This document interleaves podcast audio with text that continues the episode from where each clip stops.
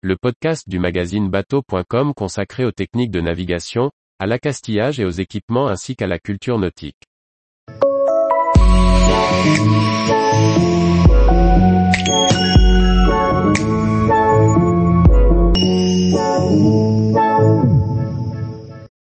Excès de vitesse en bateau, des radars en essai dans les ports.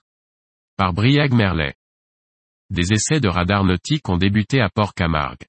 Une initiative à but pédagogique pour améliorer la sécurité des plaisanciers et des bateaux.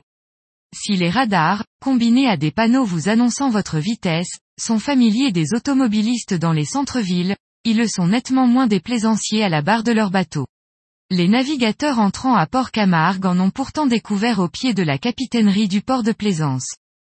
Pour cela, la régie de Port-Camargue a investi 5630 euros achetés, permettant de mariniser avec la société Sud Signalisation le dispositif routier et d'afficher une vitesse en nœud.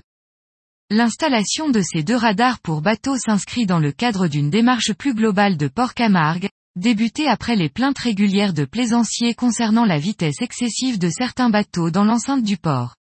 La vitesse y est limitée à 5 nœuds, mais il n'est pas rare que la limite soit dépassée dans ce port de grande taille.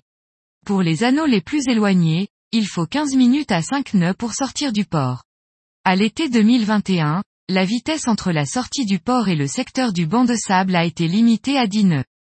Désormais, la régie souhaite sensibiliser les plaisanciers grâce au radar. L'objectif est évidemment d'améliorer la sécurité des plaisanciers et d'éviter les accidents et collisions, mais aussi, en évitant les vagues de sillage trop importantes de limiter l'usure des bateaux à quai.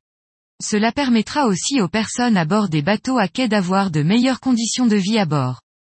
Si l'expérience est concluante, Port Camargue envisage d'étendre le dispositif avec d'autres radars à des points stratégiques du port.